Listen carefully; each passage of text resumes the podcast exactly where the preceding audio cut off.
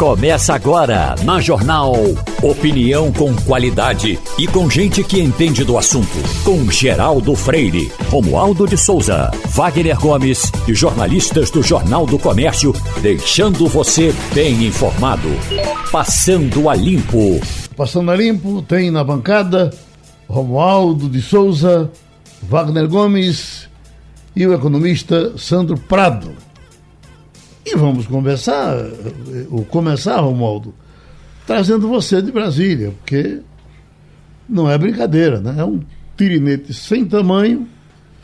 Você hoje quase que amanhecia sem, sem ministro das Minas e Energia, mas eh, as providências foram tomadas.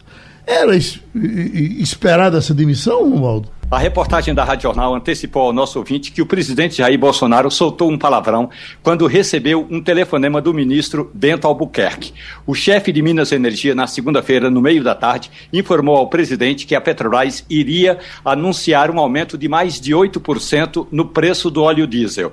Bolsonaro estava discutindo assuntos eh, relativos à área da assessoria jurídica da presidência da República quando levantou-se da mesa, deu uma volta em torno da mesa, soltou um palavrão, voltou e continua a discutir o assunto que falava com o assessor dele. Aí ocorre que mais tarde o presidente telefonou para Bento Albuquerque, ainda então ministro de Minas e Energia, e disse é, a seguinte palavra: vai ser esse, o tempo todo essa sacanagem? E aí o ministro disse: presidente, nós não temos controle da política de preços da Petrobras. Ponto. Até aí, o ministro achou que continuaria no comando de Minas Energia. É bom lembrar que Bento Albuquerque é, é almirante da reserva da Marinha e chegou ao Ministério de Minas Energia com o apoio, com o respaldo do presidente e também dos ministros militares que estão próximos a Jair, a Jair Bolsonaro. Mas esse mesmo Bento Albuquerque foi quem indicou todos os presidentes da Petrobras que até aqui não têm é, feito outra coisa a não ser a obrigação, seguir uma política de preço que a Petrobras tem de praticar, que é a política de paridade de preço. Essa história do presidente dizer que o aumento do combustível é um estupro na economia, é um estupro para o cidadão, é apenas uma conversa do presidente da República para o seu eleitorado. Na prática, Bolsonaro sabe que hoje ele trocou Bento Albuquerque, amanhã ele pode tirar Adolfo Saxida, o novo ministro de Minas e Energia, Adolfo Saxida pode trocar o presidente da, da Petrobras, mas a política vai ser a mesma. Não vai haver é, de. É, é, nenhuma alteração e os aumentos vão ocorrer. Portanto, tem essa coisa que a gente chama para inglês ver ou jogando para a torcida, que é o que o presidente fez, e do outro lado, alguém pode perguntar: e quem é Adolfo Saxida? Eu recebi uma mensagem do novo ministro que ele diz o seguinte: agradeço ao presidente Jair Bolsonaro pela confiança, agradeço ao ministro Paulo Guedes pelo apoio, agradeço ao ministro Bento Albuquerque pelo trabalho em prol do país. Segue Saxida. Com muito trabalho e dedicação, eu espero e estar à altura desse que é o maior desafio profissional da minha carreira. Com a graça de Deus, vamos ajudar ao Brasil. Logo depois, Adolfo Saxida publicou essa informação eh, eh, no Twitter, uma rede social na internet. Eu mandei uma mensagem para o novo ministro. Assim, e aí, ministro, o que vai mudar na PPI? Ele falou assim: nós vamos manter uma política em que o cidadão brasileiro vai saber com antecedência o que vai ocorrer na Petrobras. Na prática, Geraldo, não vai mudar absolutamente nada. Professor Sandro Prado. É, o caso Petrobras é um caso que já vem se arrastando e é um caso extremamente sério que a gente tem que tratar com muita, muita, muita seriedade, porque esses efeitos do aumento do combustível, principalmente do óleo diesel, ele afeta a toda a população de uma maneira certeira, porque quando a gente tem um aumento extraordinariamente alto, como foi agora, e como é o acumulado no ano de 2022, porque a gente não está brincando, a gente está falando de um acumulado de quase 50%. E quando as pessoas falam, ah, já fazia quase dois meses que não aumentava, o que, que é isso? O salário mínimo aumenta anualmente. Então o que acontece é que quando há uma determinação de um aumento dessa magnitude, nós já vamos esperar o que? A inflação mais alta. Se o governo tivesse como meta controle da inflação, ele teria que estar controlando o preço dos combustíveis. Então, essa atual política de preços com flutuação dessa forma, ele prejudica toda a população brasileira. Como a gente sabe, dentro da questão de governança, nós não temos apenas que privilegiar os grandes acionistas, os shareholders. A gente tem que também pensar em todas as partes interessadas. E a principal parte interessada na Petrobras é a população brasileira. Sou eu, é você, é Wagner, é todo mundo que está nos ouvindo. Quando a gente deixa, o governo deixa de uma maneira letárgica ter esses aumentos estratosféricos repetindo, todo mundo é prejudicado porque aumenta o frete e aumenta o preço de tudo. A gente está falando que aumenta o preço do quê? Aumenta o preço do pão francês, aumenta o preço do arroz, aumenta o preço do óleo de soja, aumenta o preço do televisor tudo no Brasil é transportado através das rodovias, através do óleo diesel. Então não pode o governo se sujeitar a uma política de preços, até porque 50,3% das ações ordinárias da Petrobras pertence ao Estado e o Estado representa o povo. O que, que são as ações ordinárias? As que têm direito a voto. Tanto que o governo ele pode destituir o presidente do conselho administrativo da Petrobras. Então, se a gente continua nessa maluquice, quem vai ser prejudicado é toda a população, porque a inflação está muito alta, ela tende a aumentar e está prejudicando o poder de compra da população, está todo mundo empobrecendo. Não é, Wagner? É, professor, eu queria colocar o seguinte, que a, a, o controle de preços é, dos combustíveis já foi praticado durante o governo Dilma Rousseff e nós sabemos muito bem que, de qualquer forma, a população brasileira teve que pagar por isso. O que eu coloco aqui, queria tirar essa dúvida com o senhor, como o senhor bem apontou, o governo brasileiro é o maior acionista da Petrobras, com 50,3% das ações ordinárias. E, portanto, o governo brasileiro também é o maior beneficiário com a distribuição dos lucros, de lucros da Petrobras com seus acionistas. Então, como seria possível o governo utilizar parte desse dinheiro que recebe, o Tesouro Nacional é beneficiado com isso, para transformar em políticas públicas, políticas sociais, para tentar reverter o impacto desses aumentos na inflação e também no bolso do consumidor. Bom, então aí é, tem, teria duas discussões. Primeiro é a lógica da privatização, né, que muita gente defende. Basicamente, hoje a Petrobras ela está funcionando como fosse privatizada, ou seja, a gente não tem controle sobre os preços. Se for necessário aumentar, aumenta e a população é que paga o pato. A energia brasileira, ela é de quem? Ela é privada ou ela é da população? Então vem a questão da discussão da desestatização. Há pessoas que são favoráveis à privatização. Esse movimento vem crescendo. Só que essa discussão acontece no Brasil há anos a fio, não é uma discussão nova. E nós já chegamos à conclusão que empresas estratégicas de setores estratégicos como energia precisa ser do Estado, porque a base do desenvolvimento econômico sustentável do país passa pelo fornecimento de energia por causa desse problema irradiador em vários setores da economia quando a gente tem esse desajuste. Isso é um ponto. Então, se a pessoa é favorável que a Petrobras seja uma empresa que tem que ter lucro, que tem que fez lucrativos e que essa política de preços que tem a existir, é um ponto que eu discordo. Porém, se a gente for pensar nos dividendos, ou seja, toda sociedade anônima, ela tem uma sobra e dessa sobra ela é obrigada a distribuir parte com os acionistas. Isso está no estatuto social da empresa. E se não tiver, é no mínimo 20%. Então o governo recebe dividendos disso. Esses dividendos da Petrobras, ele pode ser usado para mitigar reajustes, para dar, digamos assim, para a população mais pobre, ter algum, é, alguma vantagem na compra de combustível, para o gás de cozinha, isso também pode ser feito, mas isso vai ser uma medida paliativa que vai privilegiar parte da população. Como a Petrobras foi a petrolífera do mundo que teve maior lucro absoluto no primeiro trimestre desse ano, alguma coisa está errada. Ou seja, vai continuar a empresa tendo lucro e toda a população sofrer com isso com a inflação, ou a gente vai fazer uma reversão no papel da Petrobras na sociedade brasileira? Eu acho que é isso que tem que ser colocado em pauta, isso tem que ser discutido, e aí vem uma questão: uma empresa estatal precisa ter superávit, precisa ter lucro? Para mim, não. Ô, Romualdo, esse assunto estava na Câmara, esteve no Congresso de, de, de forma geral, e aí o pessoal se calou, volta para Bolsonaro, volta para o ministro. É, bom, é, e, e, e, nada dá em nada. Geraldo, deixa eu colocar só uma coisinha para Romualdo, que eu acabei de receber informação de bastidor também, que com essa mudança no Ministério das Minas e Energia, pode ser que a qualquer momento seja anunciado também a, o pedido de exoneração do presidente da Petrobras, José Mauro Coelho, que uhum. foi indicado pelo ministro Bento. Ele é muito ligado ao ministro Bento. Então pode ser que, segundo essa informação, Romualdo, eu queria saber se você tem como confirmar, pode ser que a qualquer momento José Mauro Coelho também peça demissão da presidência da Petrobras.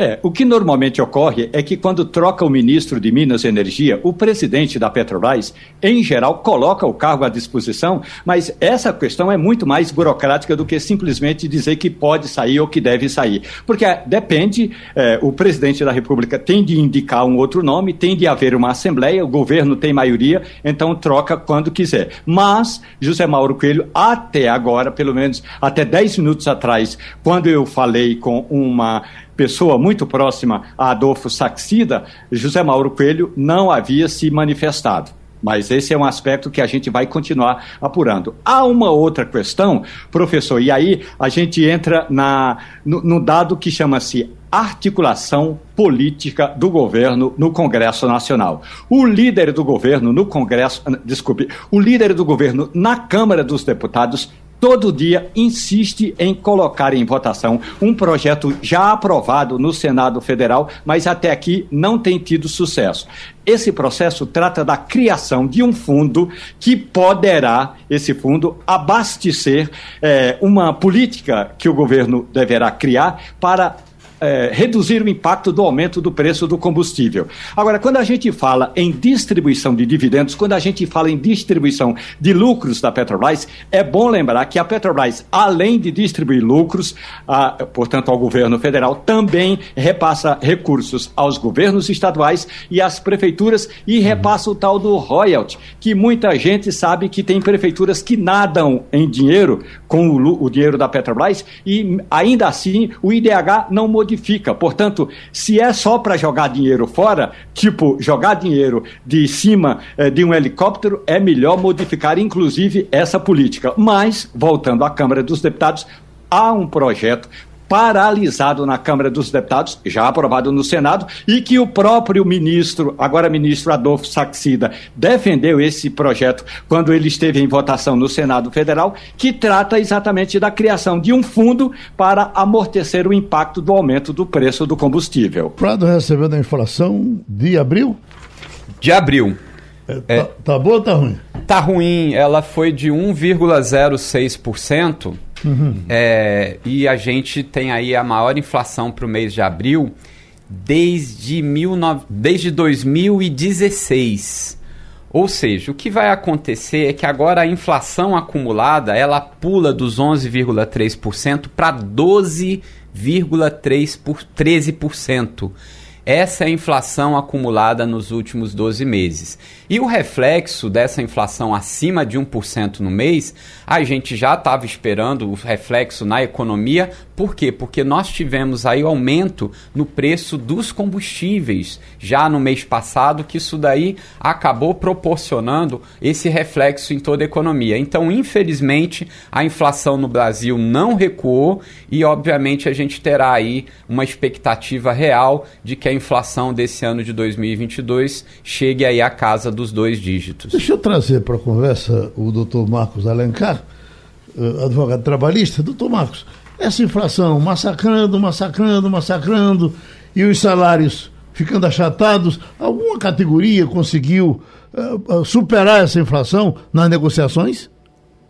É, bom dia, Geraldo, bom dia aos ouvintes. Geraldo, o que me consta é não. Não, não porque até um movimento inflacionário que está sendo, vamos dizer assim, detectado e tão falado agora, com esse aumento dos combustíveis. A gente fala gasolina, diesel, mas na hora que o combustível aumenta, toda a cadeia produtiva aumenta. Temos junto aí essa guerra da Ucrânia, né? E a paralisação da China nas importações por conta do Covid, tudo isso gera um aumento na cadeia produtiva. Então eu acredito que isso ainda vai ser reflexo de muitos debates durante esse ano. Mas ao que me consta, não. A resposta é que não houve ainda um repasse para os salários de tudo isso. Nós falamos de raspão aqui ontem na questão do, da semana de quatro dias, que seria um, um desejo do mundo e que em alguns países isso já se pratica um pouco mais e aqui, pelo menos, uma empresa começa a praticar. É, é, isso é assunto para se discutir diante de um, de um carnaval desse de preço alto? Veja, Geraldo, isso não é novidade no Brasil. É, antes de 88, nós tínhamos a jornada normal semanal de 48 horas. As pessoas trabalhavam de segunda a sábado. Quando chegou em 88, foi reduzida a jornada normal, a semana, para 44 horas. Nessa parte de tecnologia, que é exatamente essa matéria se refere a uma empresa de tecnologia chamada Nova House, a jornada é de 30 horas para algumas pessoas e de 35 horas. Então, é natural, isso não é uma coisa estranha no mundo do direito do trabalho, que se faça essa redução. Por exemplo, a Constituição Civil trabalha de segunda a quinta, 9 horas por dia, e no sábado, na sexta-feira, 8 horas, para folgar o sábado, compensando, e a folga semanal remunerada no domingo. O que é que essa empresa fez? Ela parou também a quarta-feira. A pessoa trabalha segunda e terça, quinta e sexta. Se ele distribuir a carga horária nesses quatro dias, e recomenda que se faça um acordo coletivo com o sindicato, não há nenhum problema. Porém, a reportagem, que está sendo amplamente divulgada, diz que a empresa reduziu a jornada e manteve o salário. Se isso acontece, você dá um aumento salarial, porque aquela hora que está sendo trabalhada passa a valer mais. Não sei se a reportagem foi a fundo nisso, mas fica aqui esse recado de que se reduzir a jornada e mantiver o salário, sem um acordo coletivo que trate isso com muita clareza, caracteriza um aumento salarial. Há pouco nós apresentamos aqui uma matéria uh, na primeira página tratando dos salários de presidentes de grandes grupos empresariais. E são coisas uh, fantásticas. Aliás, que também não é novidade, que vem acontecendo há muito tempo. A gente pode dizer quantos a gente conhece que ficaram ricos. Henrique Meirelles, por exemplo, ficou rico como executivo no Banco de Boston. Era, me parece que 200 mil dólares por mês eh, de salário. Essa, esse negócio cresceu agora por conta de um salário enorme que está sendo pago, pago ao, eh, à direção do Nubank. Ah, então veio essa discussão, mas o DIEESE aproveitou para dizer, olha, já que vocês estão discutindo isso aí, por que, que não discute aquele salário mínimo lá do começo, que se hoje estivesse acompanhando a, a, a, o salário daquele tempo de Getúlio Vargas, estaríamos com mais de 6 mil reais. Aí sim, estaríamos combatendo desigualdade. Porque com esse salário do, dos grandes grupos, ninguém vai poder mexer, ou vai? Pois é, isso, Geraldo, que você está falando, é porque são líderes de grandes grupos empresariais que têm a sua remuneração atrelada ao faturamento. Se a empresa cresce, vai bem, eles ganham um percentual sobre isso. Agora, tem uma notícia interessante dessa semana, trazida pela Eurasia Group, que é do Ian Bremer. Esse camarada é um cientista político de macroeconomia, é uma das maiores autoridades no mundo. Ele está levantando uma história de que a riqueza mundial está concentrada num percentual menor do que estava na crise de 1929 nos Estados Unidos. E ele diz que algo vai acontecer. Então isso retrata bem toda essa convulsão social que nós estamos vivendo. Né? O governo Bolsonaro ele vem acertando com essas políticas públicas de vale, de pagamento de auxílios. Isso é necessário, porque nós estamos com a altíssima concentração de riqueza. E a forma mais rápida de irrigar, apesar de não ser a mais correta, é desse jeito que vem acontecendo. A prova maior foi o teste da pandemia. Nós passamos por a pandemia sem nenhum saque, sem nenhuma, é, como disse, convulsão social. Mas é preciso que se tenha emprego, se tenha renda, se tenha ocupação, para que as pessoas é, se sintam felizes conquistando aquilo né, que elas recebem para pagar as suas contas e que não vivam só de auxílio. Mas isso é um fenômeno mundial, não só brasileiro. Salário é assunto para se discutir em Brasília, Romualdo? Professor, muito bom dia para o senhor. Vamos lembrar de, exatamente de, eh, de um passado eh, que os estudiosos, inclusive na área do direito, estudaram muito, que foi um tratado escrito pelo jornalista cubano Paul Lafargue. Paul Lafargue era um cientista político, jornalista e que casou-se com Laura Marx. Laura Marx vinha a ser filha de Karl Marx. Portanto, o bom vivant do genro de Karl Marx escreveu um tratado chamado O Direito à Preguiça. Segundo ele, a vida deveria ser dividida assim: um terço do dia para trabalhar, um terço para descansar e um terço para estudar.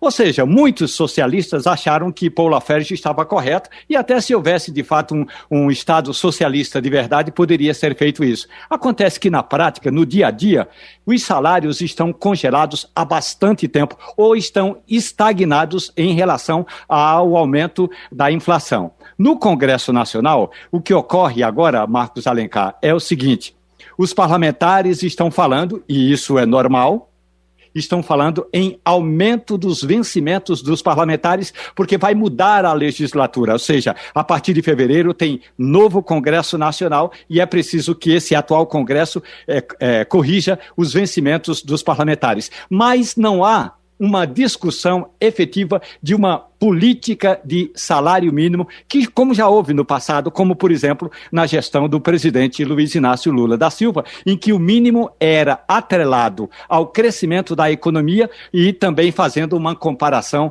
com a questão da inflação. Mudou, mudou o governo, essa política caiu e agora tem muita gente dizendo que é preciso que o Congresso Nacional, antes de ir embora, antes de corrigir o próprio salário, também crie uma política, ou recrie, se for preciso, uma política de correção real do valor do salário mínimo.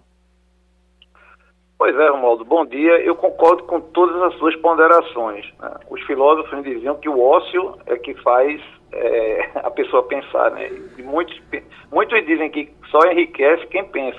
Né? O trabalho é muito vinculado à questão do, do escravo e toda a história da humanidade. Mas os, os tempos são outros. E essa falta de preocupação do Congresso com essa pauta que é nacional né, é, é uma letargia. Você veja que não é só isso, mas temos também a questão dos trabalhadores de aplicativos, que toda a sociedade usa desse serviço e também não tem uma regulamentação resolvida. E eles estão mais preocupados em votar o fundo eleitoral, em votar os próprios vencimentos, né, e se colocam é, à revelia de toda essa necessidade. E o que é que isso acontece? Na hora que nós temos essa omissão parlamentar, nós passamos a ter decisões é, judiciais que muitas vezes são, são, são desconformes com a legalidade. É, temos aí um outro assunto, que é o crédito das, da, do, das execuções trabalhistas. Também o Congresso está patinando, não define. Então, você está certíssimo, é tudo isso. O Congresso Nacional precisa é, estar mais antenado né, e com mais atitude das necessidades que toda a sociedade brasileira clama. Pronto, doutor Marcos, a gente agradece em nome dos trabalhadores mais essa sua participação aqui no Passando a Limpo. E Wagner, o assunto da hora é esse dessa nova pesquisa, a pesquisa Quest Genial Quest. Genial Quest. Que então, acaba de ser vamos divulgada. Nela. Vamos lá, porque o ex-presidente Lula mantém a liderança nessa nova pesquisa Genial Quest, agora com 46%, dois pontos a mais do que no mês passado, enquanto Jair Bolsonaro segue no mesmo patamar, na comparação ao último levantamento, com 29%. Então, 46% para Lula, 29% para Bolsonaro, segundo essa pesquisa Genial Quest publicada agora pela manhã.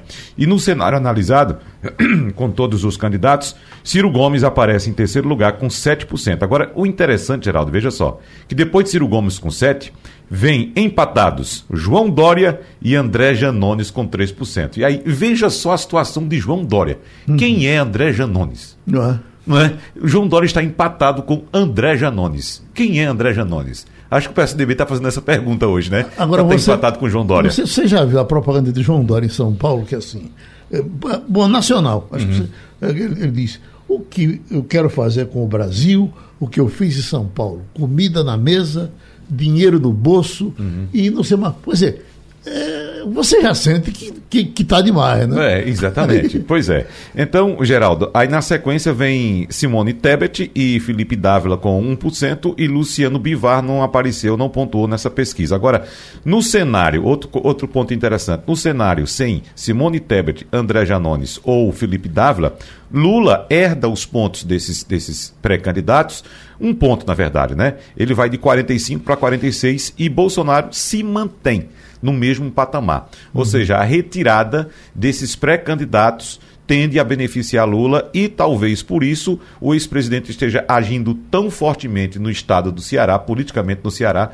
para tentar demover Ciro Gomes da sua pré-candidatura, porque ele sabe que Ciro, Ciro, Gomes saindo do páreo, assim como aconteceu com Jair Bolsonaro, que foi beneficiado pela saída de Sérgio Moro, eh, Lula seria beneficiado com a saída de Ciro Gomes dessa corrida Agora, presidencial. Agora, essa pesquisa não encontrou ainda aquela aproximação encontrada pelo MDA de ontem, por exemplo, porque tem aqui Lula tem 46, Bolsonaro tem 29. Uhum. Eles estavam bem mais próximos da pesquisa. É, depende da pesquisa, depende do uhum. levantamento que é feito. A gente não pode comparar uma pesquisa do instituto com de outro, de outro, com de né? outro instituto. Né? Eles têm metodologias uhum. distintas, então a gente tem que analisar sempre a mesma pesquisa do mesmo instituto para saber quais são as movimentações. Por exemplo, os comparativos que a gente faz aqui da Genial Quest é da própria Genial Quest do mês passado. Certo. Então essa pesquisa está avaliando isso. Mas assim, as posições dos candidatos são as mesmas. Claro que vai haver sempre uma distinção em termos de números de um, de um instituto para outro. Vamos ao doutor Cristiano Pimentel,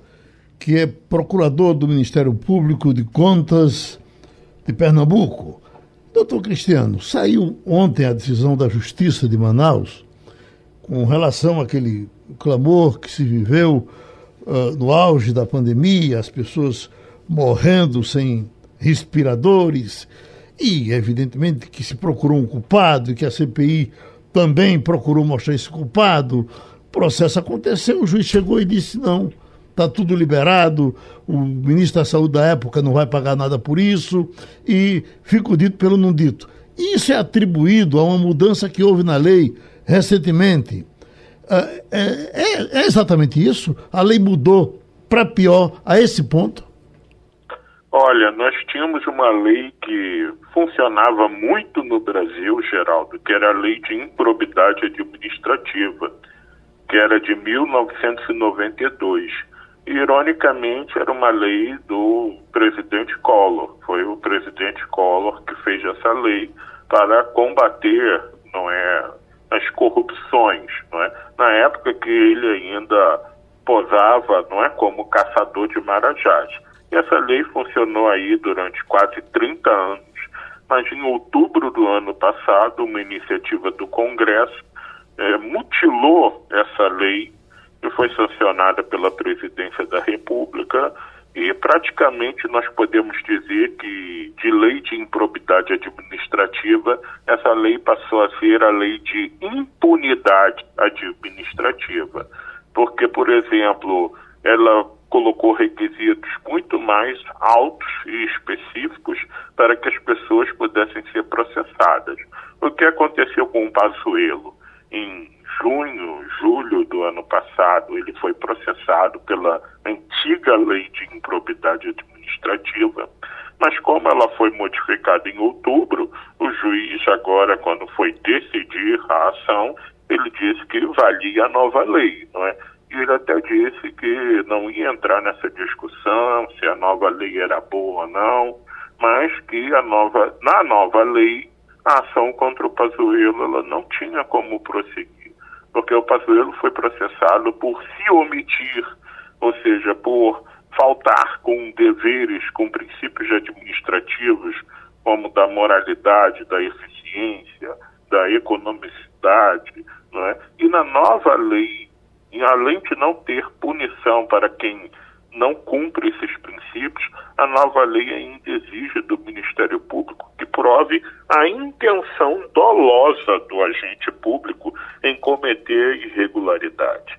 Ou seja, além de provar tudo o que aconteceu no estado do Amazonas, com aqueles oxigênios que não chegavam, ainda tem que provar que, no caso, o ministro Pazuello tinha a intenção dolosa de deixar faltar oxigênio para os moradores lá de Manaus e do Amazonas. Ou seja, é uma prova que a gente chama em direito de uma prova diabólica, quase impossível.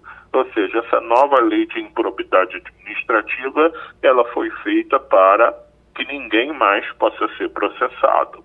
E é essa situação que nós temos. Quer dizer que eu, eu só meu crime só é confirmado se eu assinar embaixo, né? Exatamente. Teria que ter um vídeo ou um documento assinado pelo Pazuello dizendo assim, olha, não mande oxigênio não para Amazonas, que eu quero que todo mundo fique morrendo sufocado lá. Uhum. Não é? Agora, é lógico que não vai ter esse documento na vida real, não é? O agente público ele tem que ser responsabilizado por suas ações e também por suas omissões, não é? Como é, é para todas as pessoas, para todo particular, para todo cidadão comum. Por exemplo, se você compra não é, uma unidade de apartamento num prédio de uma construtora, a construtora ela pode ser responsabilizada, seja no juizado, seja numa ação civil, por suas ações e por suas omissões também. Mas para os agentes públicos brasileiros, eles agora estão blindados com essa nova lei de improbidade administrativa, porque para provar que houve uma omissão, você tem todos esses nomes requisitos e ainda tem que provar a intenção interna da mente do agente público em cometer aquela conduta, ou seja, uma prova muito difícil. Wagner Gomes? Doutor Cristiano, o Ministério Público Federal informou, por meio de nota, que a impossibilidade de responsabilização dos réus no âmbito da improbidade administrativa não impede que eles sejam processados e responsabilizados em outras áreas. Como seria, então, essa possibilidade de responsabilização desses réus, hein, doutor Cristiano? Outras áreas que eles estão colocando, por exemplo, teria que ver situações específicas, por exemplo, numa compra, numa dispensa de licitação, se houve alguma irregularidade nessa dispensa, teria um processo criminal. Mas o, a grande responsabilização que eles estão se referindo é o que nós poderíamos chamar genericamente de um dano moral coletivo da população. Ou seja, seria não uma ação de improbidade, não uma ação punitiva, mas uma ação assim de ressarcimento por esse dano moral coletivo da população do Amazonas.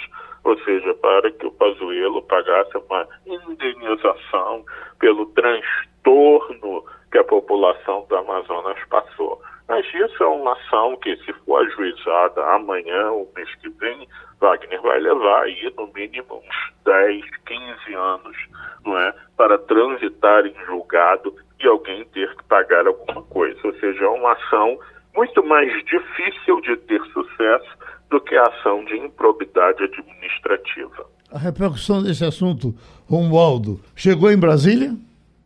Ah, chegou em Brasília, mas o Congresso Nacional, doutor Cristiano Pimentel, deveria estar soltando foguetes, porque a modificação na lei de improbidade administrativa foi provocada pelo Congresso Nacional. Houve votação em massa nessa modificação, houve sanção do presidente da República. Ou seja, deputados, senadores e o presidente da República assim o quiseram. Eles assinaram embaixo essa modificação. Na prática, a gente sabe que nunca vai se encontrar um dolo numa situação dessa. Mas essa não é a primeira decisão com base na nova lei ou nessa nova alteração da lei de improbidade administrativa. Vou lhe dar um exemplo. Aconteceu no estado do, do Mato Grosso. Uma ponte caiu, uma ponte numa rodovia vicinal, portanto, rodovia municipal o, uma pessoa estava de carro, não tinha informação de que a ponte havia caído.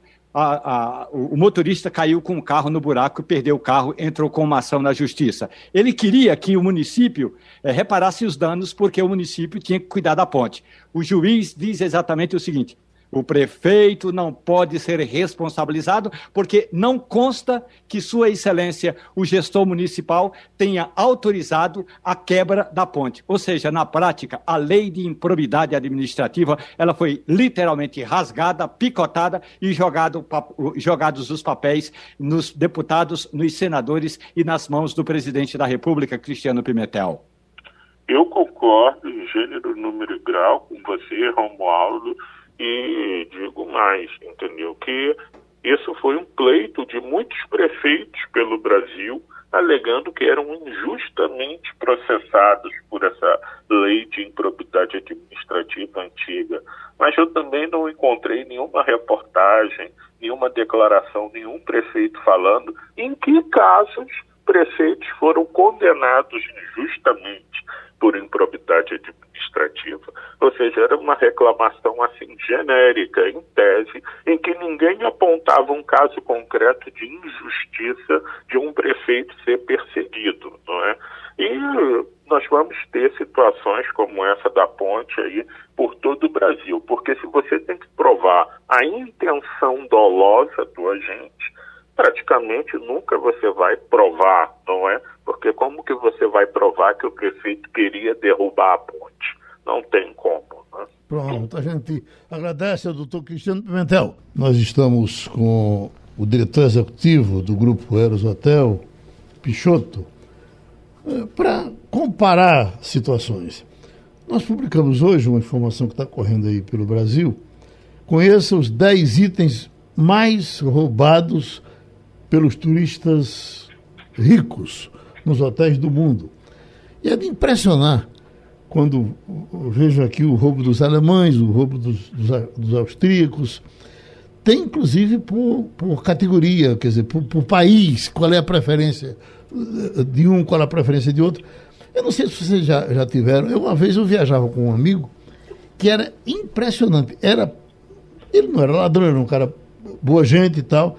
Mas ele não podia deixar um hotel sem levar uma toalha do hotel, porque isso era uma espécie de recordação de.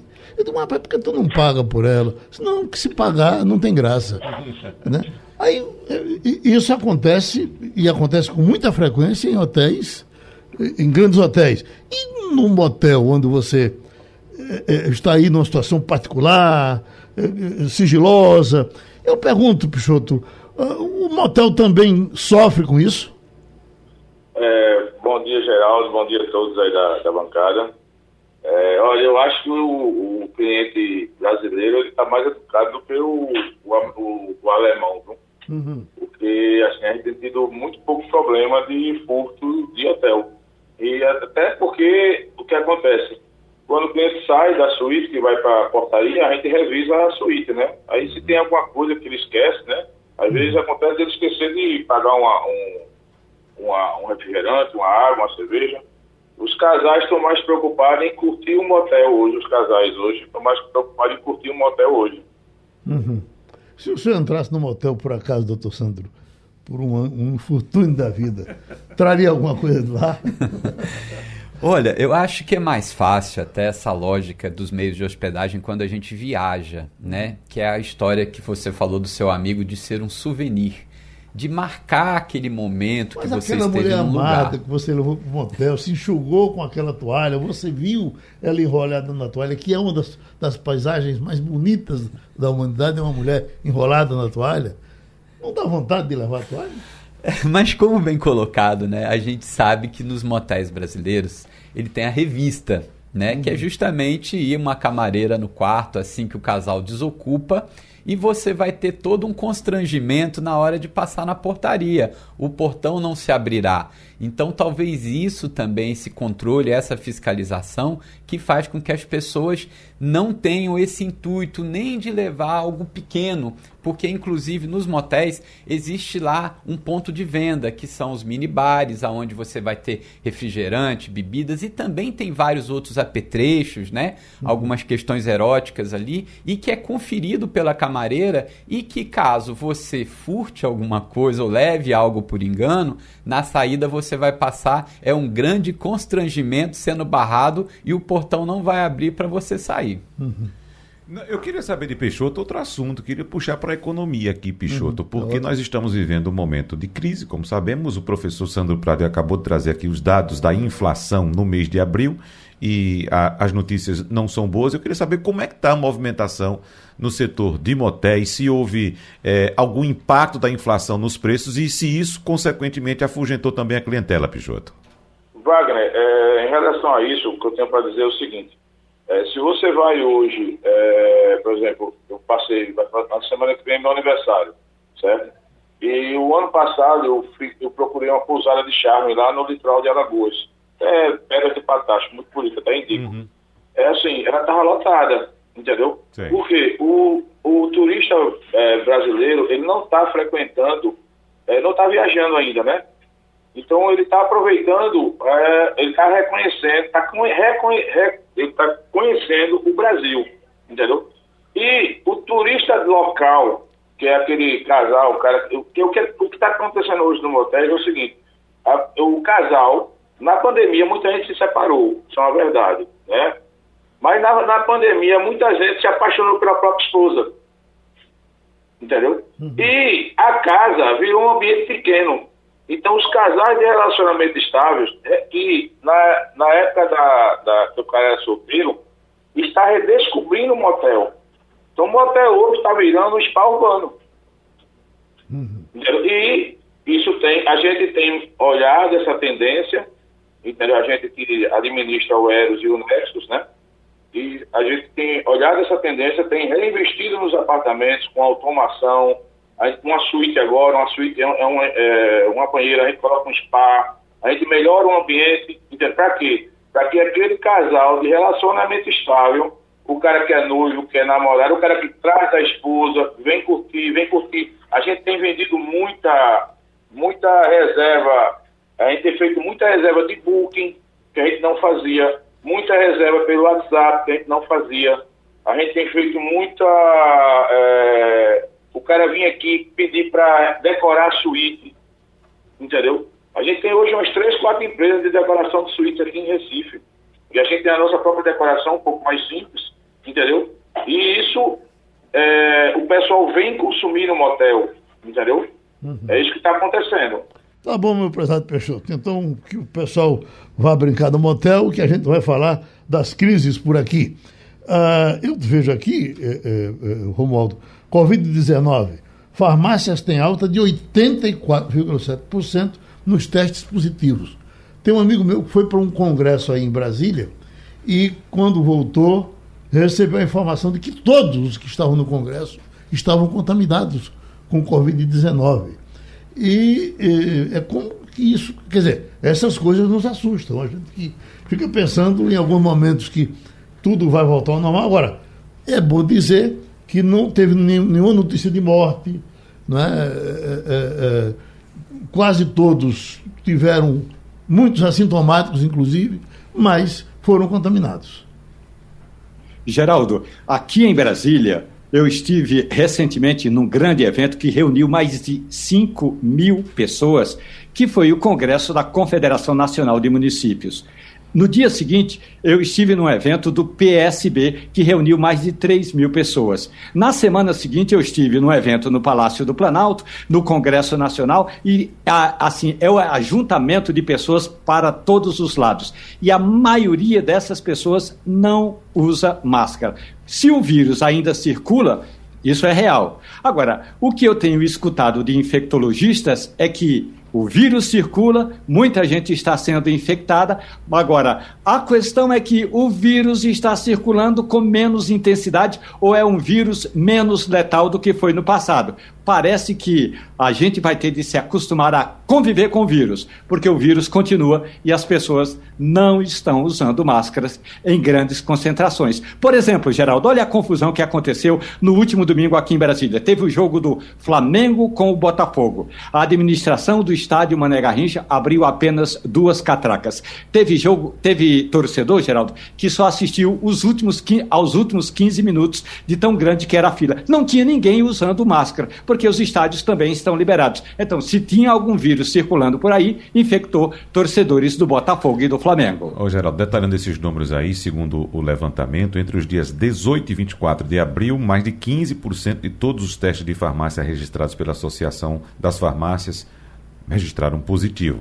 Então, uh, na semana anterior, entre 11 e 17, a taxa de percentual positivo era de 9,65%. Então, ah, vem aumentando, sim, esses testes positivos. Agora, como grande parte da população está vacinada, os sintomas podem não aparecer nas pessoas. Você pode estar infectado com vírus e não ter nenhum sintoma e simplesmente transmitindo para outra pessoa. Agora, quando chega numa pessoa que não tomou a vacina, a situação pode se complicar. Fizemos hoje aqui também um, um, uma reportagem em cima da questão do prato feito. Foi inclusive como abrimos o programa, doutor Sandro Prado.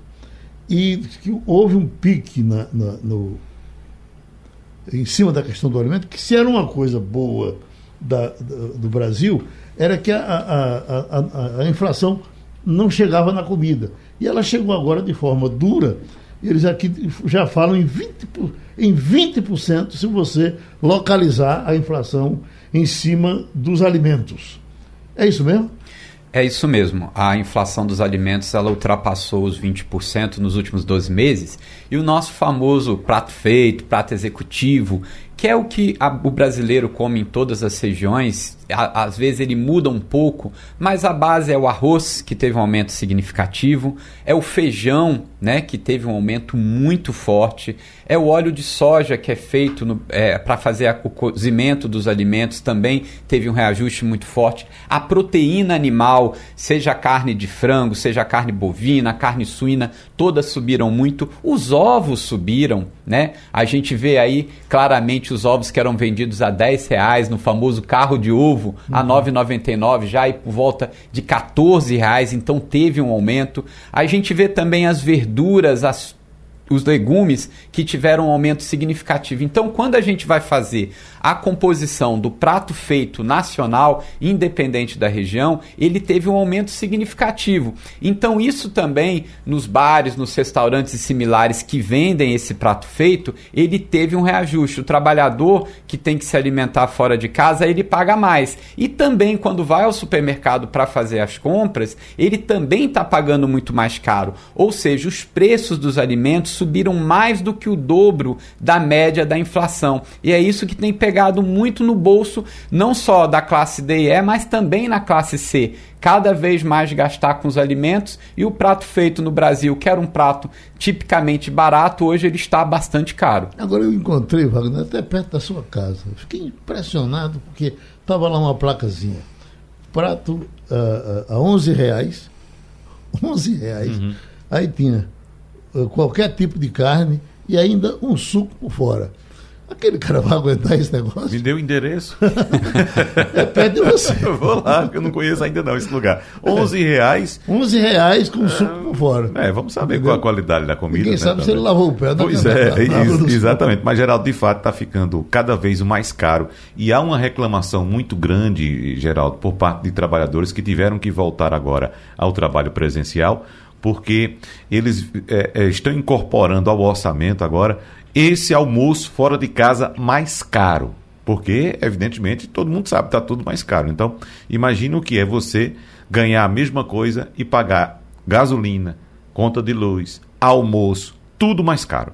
Ô, Romualdo, vamos fechar falando de Alexandre Moraes, que eh, juntou agora todos os, os problemas, não só para penalizar eh, eh, Bolsonaro, e até agora não, não teve ainda a resposta de Bolsonaro, mas acho que é uma das coisas que vocês estão aguardando para hoje aí em Brasília, não?